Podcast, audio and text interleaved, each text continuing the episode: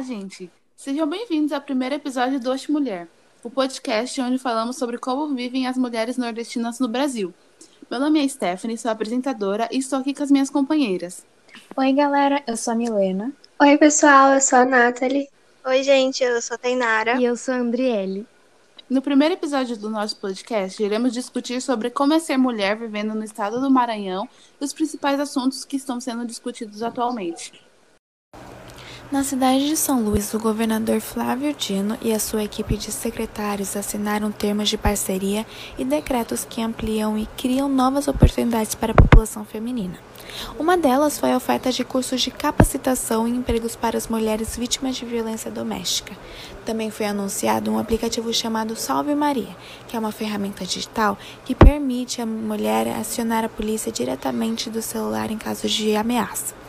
É instituído ações para o enfrentamento da violência contra a mulher, reforço às leis vigentes e projetos direcionados na área da saúde, educação, assistência social e cidadania integram o programa do governo do Estado de proteção da mulher vítima de violências.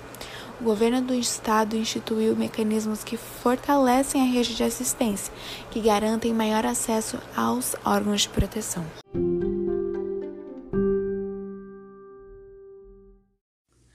Com o começo da pandemia do novo coronavírus e com o distanciamento social, de janeiro a dezembro, Maranhão teve o total de 54 feminicídios e o mês de maio foi o que mais teve casos. E a maior parte dos casos foram praticados por companheiros ou ex-companheiros. E as mulheres que acabam dependendo financeiramente ou emocionalmente de seus companheiros são as que mais sofrem com isso. Maranhão acabou o ano de 2020 com um total de 60 casos e comparado a 2019, que teve 48, o ano de 2020 teve um aumento de 25% dos casos, ou seja, as coisas só pioraram com a chegada da quarentena.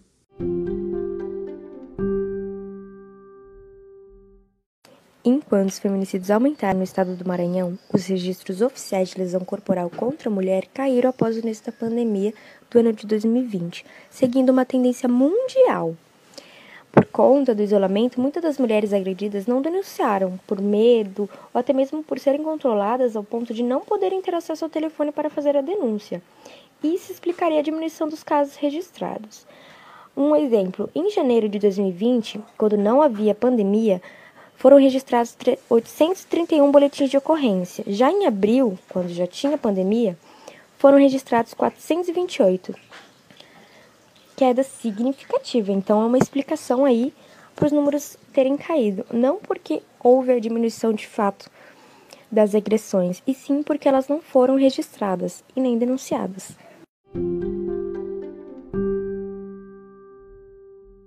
No ano de 2005 e 2018, a participação das mulheres no mercado de trabalho formal aumentou 2,68% das mulheres ocupadas em empregos formais em 2018.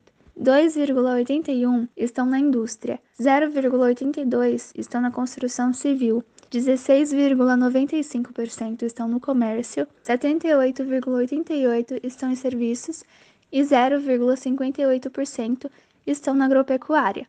Em 2018, o rendimento médio mensal das mulheres era de R$ 2.069 na indústria, R$ 1.800 na construção civil, R$ 1.404 no comércio, R$ 2.481 em serviços, R$ 1.423 na agropecuária. O percentual de rendimento feminino em relação ao masculino era de 92,61%, independentemente da escolaridade de ambos, isto é, o salário das mulheres eram 7,39% menores do que o dos homens, exercendo a mesma função. Em 2018, entre os cargos de nível superior, o salário das mulheres correspondiam a 68,8% do salário dos homens. O último assunto que vamos discutir é sobre o analfabetismo. O Maranhão tem a quarta maior taxa de pessoas analfabetas no país, e este problema está diretamente associado à idade. Há muita pouca diferença entre os dados comparando o grupo masculino com o feminino, mesmo considerando que o estado tem 661 mil pessoas que não sabem ler ou escrever. Um fato muito interessante é que as mulheres maranhenses ocupam a maior parte das matrículas nos mais diversos níveis de ensino, principalmente o superior. Chegando ao fim do nosso podcast, espero que tenham gostado e até o próximo episódio.